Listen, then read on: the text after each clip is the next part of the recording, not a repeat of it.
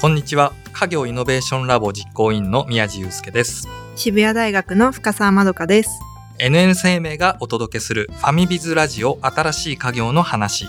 この番組では先代から受け継がれてきた家業すなわちファミリービジネスの新しい継ぎ方今までにない関わり方を実践しているゲストをお招きし家業に関するちょっと面白い取り組みを紹介していく番組です過去の伝統を受け継ぎながら未来を作り出していく。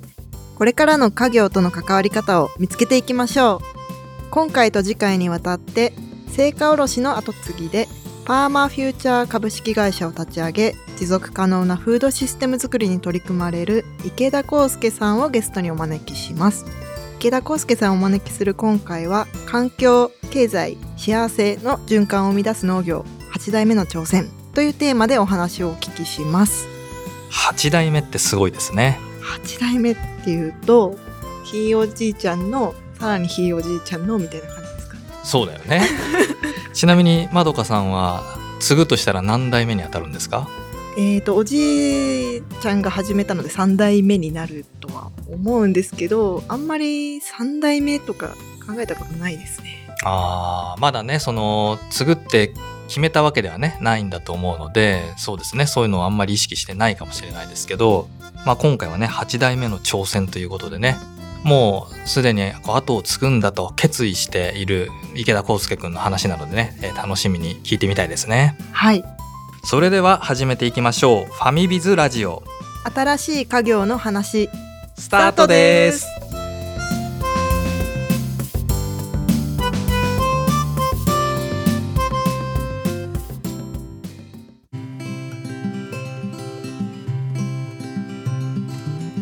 新しい家業の話本日は池田さんにお話を伺っていきますよろしくお願いしますよろしくお願いします。えまずはプロフィールをご紹介させていただきます。池田康介さん。えー静岡県沼津市の青果店にお生まれになって、えーその8代目になります。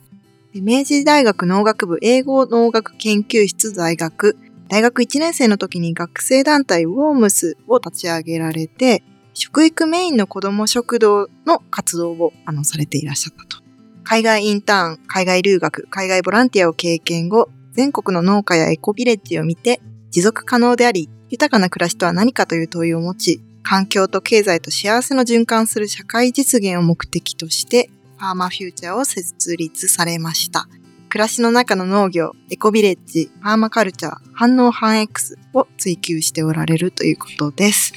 はい。これ農学部に入ったということは、もう初めからかなり家業を意識してっていうことなんですかね？はい、そうです。もう大学に入る時点でもう継ぎたいって思って学部を選んでました。えー、すごい。なんか高校生の時の進路相談とかって、あれですか、もうその頃には将来何をやりたいかっていう時に自分の家を継ぐんだみたいなことを思い描きながら考えられてたってことですか？はい、そうですね。まあ自分自身浪人していたっていう時期もあって、まあそれも結構あって、すごい考える時間がたくさんあったのかもしれないなって今思えば感じます。へえ、じゃあもう大学前にやりたいことは決まってられたっていうようなところなんですかね。はい、将来的にはやりたいことは継ぐんだって決めてたんですけど、まあ、大学入ってからそのじゃあどうやって継ぐんだっていうことをいろいろ考えながら、えー過ごしてきたという感じです。なるほど。ということは、もう大学生の頃からかなり戦略的にというか、どうすれば自分にとって家業にとってこう有益な学びになるんだろうかっていうのを考えて、まあ、学生生活を送ってたってことですよね。はい、そうです。まだ学生ですけど、もうなんていうか地に足ついててすごいです。なんだろう。いや地に足がついてるかどうかはわからないんですけど、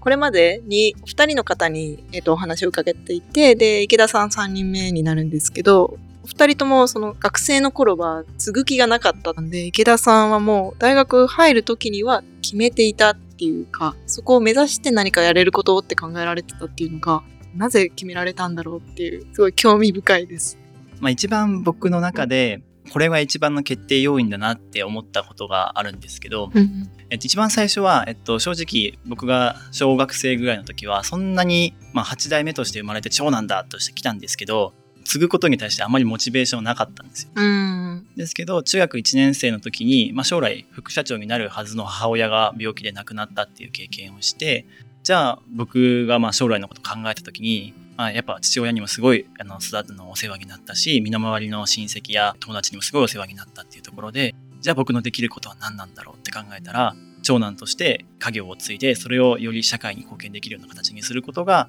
自分のできることなんじゃないのかっていうふうに、まあ、やっぱ中学高校の時にすごい考えたんですよね。うん。それがきっかけでやっぱじゃあ自分がやることは継ごうって思ってじゃあ継ぐためには何を学べばいいんだっていうところで、まあ、学部とかを決めるのもやっぱそこが結構影響してるかなって思います。なるほどね。まあね、池田さんのこう家業は農業というわけではなくて、えっ、と、成果卸ということですよね。まあ、念のため、こう、成果卸売市場というかね、成果卸のこと、わからない方もね、多いと思うんで、どんな仕事なのかっていうのをね、ちょっとお聞きしたいなと。はい。生産者さんと消費者さんの間にいる立ち位置なんですけど農家さんの果物とかあと僕の家業の場合は果物とか野菜だけに限らず食品とか海外からいろいろ集めてでそれをスーパーとかケーキ屋さんとか、えー八百屋さんに販売しているっていう中継ぎの立場にいるような会社です。ということは別に農学部でなんか学ばなくても結構ね、商学部というかね、商売系、ビジネス系で学ぼうっていうふうに考えてもおかしくないんじゃないかなと思うんだけど、なんでそこであえてね、農業を学ぼうと思ったのかと。それはもう進路の時にすごい考えた要素ではあってやっぱ継ぐためには農家さんが絡む事業であるからこそやっぱ農業を学ばなきゃいけないなとは思っていてそれプラス経営学ばなきゃいけないなっていうところででどっち行こうって思った時にいや経営は別に外部でも学べるみたいななるほど。農業はもっとやっぱ専門的なところが多いからちゃんと学部で学んでこいって言われてなるほどって思って農業を選んだっていう感じですねなるほどね。まあ確かにそうだよね。まあ、経営って何気にね、一番学べるのって実地が一番なのでね、なんだかんで言ってね。まあそういう意味では確かに農業ってなかなか学ぶ機会がないと思うので、まあ、そういう意味では本当いい選択したなというふうに思いますね。うん。もうすでにプロフィールで大学1年生の時にその子ども食堂に関する活動をされていたっていうことだったんですけど、もう入学してすぐ何か活動しようみたいな感じで立ち上げられたんですか？そうですね。子ども食堂になったきっかけとしては、やっぱその使ってるのはこの研究室のフードロスの野菜とか農家さんから出るフードロスの野菜を使っているんですけど、まあこういった農業関連で自分で何かできないか、まあ自分の力を試したかったっていう要素もあったのかもしれないんですけど、まあそこで何かやりたいっていうところで、やっぱ僕自身のやっぱ一人親世帯の子供の貧困率50%超えるみたいな現実を学んで、じゃあそういった課題とこのフードロスの問題とかで何かしたいって思って当時は立ち上げたっていう感じですね。すごいですね。なんか遊びたいとかなかったですか？そうだよね。はい遊びたい。あ、なんかすごい。そんなことは考えなかったみたいな反応ですけど。いや、なんか私なんか、私も同じ静岡県出身で、東京に出たら東京っぽいことやりたくて、お東京っぽいこと。はい。なんか六本木、渋谷、新宿、池袋で遊ぶ、なるほど、なるほど。恵比寿ガーデンプレイスでなんかイルミネーションを見る とか、なんかサークルで合宿に行くとか、そういうスタンプラリー集めみたいなことやってたんですけど、とにかく、いや、すごいなと思います。でも、まあ遊ぶっていうのが正しいのかどうかわかんないんですけど、でも僕も海外留学とか海外ボランティアとかっていうのは結構まあ遊びじゃないのかもしれないんですけど、すごい自由にいろいろやってたなっていうのは。うーん。ちなみにどういうところに行かれたりとかしたんですか？海外インターンだったらベトナムに行ってなんかお土産屋さん経営していたりとか。あとボランティアで言ったらスリランカで、えっと、ホームステイをしていたりとかっていう感じで。どれもすっごいいい経験でした。えそれでご自分で調べられて行ったんですか？そのなんか周りにそういう活動をされてる方が近くにいたとかそういうわけではないんですか？まあ、自分で調べていったやつもありますし紹介であここめとても面白いよって受けてそこに参加したっていうのもありますし、えーその海外インターンとか海外留学っていうのは何年生ぐらいの時に行ってきたの？うーんとどれも大学12年ですね。ほう、すごいなね、やっぱりね、2年生とか3年生になるとね、やばい、そろそろ就職活動考えないととかね、そういう意識が出てくるから、わかるんだけどね、なかなかやっぱり大学1年生の頃に、そういうね、動きをしようっていうのはなかなかないよね、やっぱりね。なんかそういう活動をされる中で家業への思いが揺らぐこととかってなかったんですか？いえ、ね、やっぱ根幹にあったのが家業だったので、その家業を学ぶために、じゃあどういう経験したらいいのかっていうところで、この大学っていう期間をもっと有効活用したいって思っていたので、ん。オランダに行かせてもらったこともあったんですけど、それも本当にすっごい濃密な時間になって、サーキュラーエコノミーっていうところをいろいろ学ばせてもらって、今にすごいつながってるな。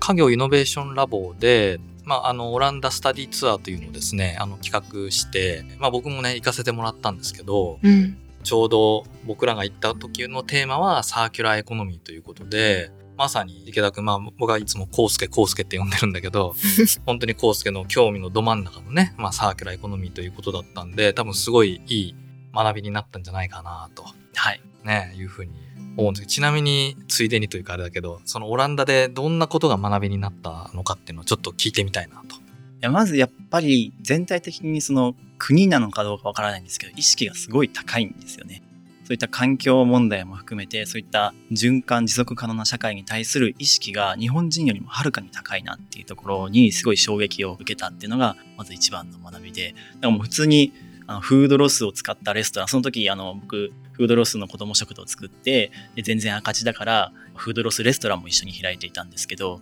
それをやるのもすっごい大変でだけどもそれを実現していて、あ、ここすげえみたいな感じで感動したっていうこともあったりとか、まあ本当にもう全体的に意識の高さがすごいなと思って、へえ。えーちょっと待ってまあそのねそこも気になるんだけどえ子ども食堂だけじゃなくて実質飲食店を大学1年の頃から経営してたってこと？なんか今さらっとね、レストランやってたんですけど、みたいな。まあ子供食堂をやってたんですけど、やっぱ毎回毎回もう赤字で僕のポケットマネーがどんどん減っていって、これはちょっと持続可能性ないな。子ども食堂月1回ぐらいやるイベントみたいなそういうイメージでいい？はい、そうです。なので月にもう一回子供食堂じゃなくてフードロスレストランを今度はそこに住んでる人たち向けに開こうっていうところで、でここの利益を子供食堂に還元しますみたいな感じでやっていたって感じですね。なるほどじゃあ月数回2回とか3回とかはいイベントをこうやってきたっていうことなんだねはい。はあなるほどえなんかそこで得られた学びというかねなんか次のステップがこう見えたみたいなのっていうのはあるんであればぜひちょっと聞いてみたいなとすごいいろんな観点があるんですけど、まあ、一つはやっぱり経営的な視点で自分の能力の低さをすごい実感したっていうのがまず一番大きいですね。やっぱチームをマネジメントするっていうのが僕が結構やっぱゴリゴリいろいろやってしまうタイプなのでそこでなんかすごいメンターの方に言われたのはやっぱり早く行きたいなら一人で行け遠くに行きたいならみんなで行きなさいっていうところで僕は早く遠くに行こうとしてたなって思って そこでやっぱすごいマネジメントの大切さとかちゃんとチームの気持ちとかをどうやってやっていくかっていうところでうん。やっぱすごい子供食堂とフードレストラン両方やっていくってなったらどんどんどんどんみんな学校もあるバイトもあるしかもそれでボランティアみたいな感じとみんな疲弊していくっていう感じでこれはまあ持続性ないなっていうのをすごい実感したっころはまず一番大きな学びですね。なるほどそれでなんかこうやり方を変えたりしたのかなそしたらそうですね。やり方も変えたりもしたんですけど、まあ、それよりも先にコロナが来て、あまりできなくなったっていうのがちょっとありますね。なるほどね去年、一昨年とかの活動のお話っていう。コロナが来てなかったら多分おそらく後で話すこのパーマフューチャーっていうのはできてなかったんじゃないのかなとは思っています。なんか子供食堂やってたかもしれないです。あああなるほどじゃあまあコロナというかその活動をなんていうか一時中断してまた考える時間があったっていうのが大きかったってことなのかね。はい、そうですね。うん。なるほどね。今どういうことをメインで活動されてるのかっていうお話ぜひ聞きたいので、ちょっとピパーマフューチャー株式会社についてお話しいただいてもいいですか？まあ僕自身がその在学中にも全国各地のその農家さんとかエコビレッジって呼ばれる自給自足の暮らしをしていて限りなく環境負荷の低い暮らしを実践している、まあ、ある種村みたいな場所があるんですよね。うん。まあ、そこをいろいろ全国各地巡ってきたりとかそれこそオランダの経験があったりとかっていうところでやっぱこれからはやっぱ環境っていうものの基盤があって初めて経済があってその上に人の幸せっていうのがあるんだなっていうのをすごい実感したんですよね。うん。いろんな農家さん巡ってきたんですけどやっぱりなりわいとしての農だとお金だとか効率というのがすごい重視されてしまって結局やっぱ農薬たくさん使ったりとか大量生産しなきゃいけないそうじゃなくときついみたいな話がすごいやっぱ聞くっていうところで、そうするとやっぱ結果的にやっぱ環境に負荷が強かったりとか、いろんな不具合が生じてくるなと。それに対してエコビレッジっていうのは、なりわいとしての脳っていうよりか、暮らしとしての脳のあり方を追求してる。まあ、自給自足がメインで、その余剰分はお裾分けするよみたいな考え方。ざっくり言うとするなら、例えば大量生産とか、とにかく効率的に限られた敷地で最大限食料品を生産するならば、じゃあめちゃめちゃ農薬使ってとか、自分たちで温度を管理して一定にさせてとか、まあそれがあの否定するわけではないんですけど、っていうやり方ではなくっていうの理解でいいんですかね？はい、そうです。経済を回すためっていう風な方向性にずっと行ってしまうと環境っていうものがやっぱおろそかになってしまうなと感じていてそうではなくてエコビレッジっていうのはやっぱり自分たちの暮らしを回すことがまず第一でで余剰分はお裾分けするよっていうような形だったんですよね。そしたらやっぱり農家さんの体の負荷もやっぱり低いですし脳の魅力っていうところでいろんな癒しとかメンタルヘルスとか引き出されるなと感じていてこれがやっぱパーマカルチャーっていうところとも近いんですけど持続可能な農業というものでこの魅力をすごい感じたでそれでじゃあこれからどういった社会の在り方がいいのかって考えた時にやっぱ経済は回す必要はあるんだけれども環境というものを忘れてはいけないなと環境という基盤があった上で経済というものが成り立つなっていうところでじゃあこの環境と経済とさらにその先にある幸せっていうのを追求する社会を作ろうっていうところで、えー、パーマフューチャーというのをメンバーと一緒に立ち上げたというのがきっかけですね。ちょっとその、あれだね、エコビレッジ、初めて聞く人もね、いると思うんで、エコビレッジについてちょっともう少し詳しくお話を。エコビレッジと呼ばれるのは、1990年代ぐらいに一時期流行った、えー、名前ではあるんですけど、一番最初は、えー、持続可能な農業っていう形、パーマカルチャーを追求するといった形で、オーストラリアとかそこら辺で広まった概念なんですよね。で、そこから、えー、少しずつ広まり始めて、今ではもうちっちゃいものまで数えたら1万箇所以上世界中にあると言われているんですけど、まあ集落みたいな形で、簡単に言ったら身近な暮らしを大切にした共同生活っていうのかな。いろんな人たちが一緒にその土地で暮らしをしている村みたいな場所ですね。じゃあ皆さんあれなのかな？仕事ってしてないの？さ普通になんかわかんないけど会社勤めとか。はしてないですね、基本的に。中にはまだしてないといけないところあるかもしれないんですけど、ちゃんとしたエコビレッジ、僕らが提携しているエコビレッジは、もうそこで全て循環しているっていう形です。お子さんの教育とかそういうのはどうなってるの？エコビレッジによって様々なんですけど、でも僕が知ってるのは結構そこは学校とかは普通の学校に一緒に通っている人たちが多いですね。なるほどね。なんかでも新しい概念というか、そういう言葉ではありますけど、歴史的な昔本来の姿みたいなものに近いのかな？なんかグローバル化とか、あの、そういう、その外とのやりとりが起こってきてしまってるから今それぞれ分断されてとかっていうあの暮らしのあり方になってるかもしれないですけど、なんかそこでその村の中だけで循環していくあり方っていうのはそっちに近いのかなとか。昔の、それこそ江戸時代とか、江戸時代ってすごい環境負荷が低い暮らしをできていたって言われていたんですけど、そういったちょっと一昔前の生活っぽいって言ったらっぽいですね。日本にもあるんですかね？先ほど回られてたっていう話ありましたけど、例えばどういう場所に？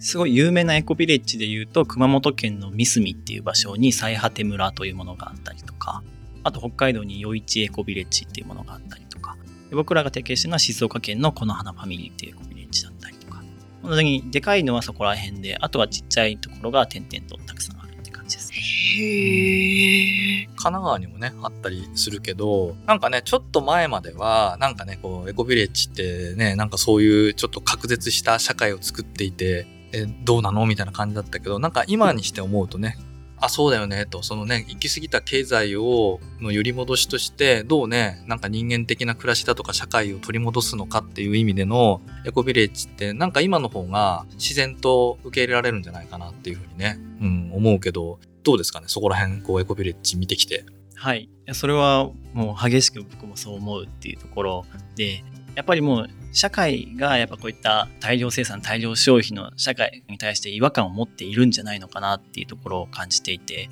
一昔前だったらそれこそエコビレッジって言ったらヒッピーみたいな感じの印象が強かったと思うんですけど、今だとやっぱりその価値観も結構受け入れやすくなっているんじゃないのかなっていう印象は受けます。僕もこういった活動をしていろんな人にプレゼンしているんですけど、やっぱ、まあ、人によっては反応は様々なんですけど、結構受け入れてくれる人も結構多いんですよね、最近は。ね、今だってね、総務省も積極的に地域おこし協力隊って言ってね、どんどんね、地方に、都会で暮らしてる人は地方でこう仕事作ろうぜみたいな感じでね、やってますもんね。はい、そうですね。なんかそういうのもあるんで、なんか割と当たり前というか、やっぱりこういう価値観って今の日本に、今の世界にね、大事だよねというふうになんかなりつつあるなっていうのを感じるよね、やっぱりね。うん。本当に感じます。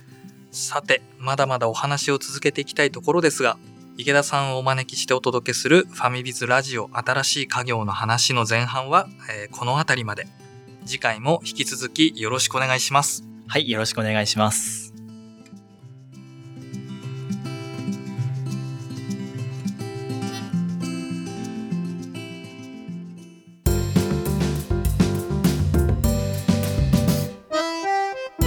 ファミビズラジオ新しい家業の話、エンディングのお時間となりました。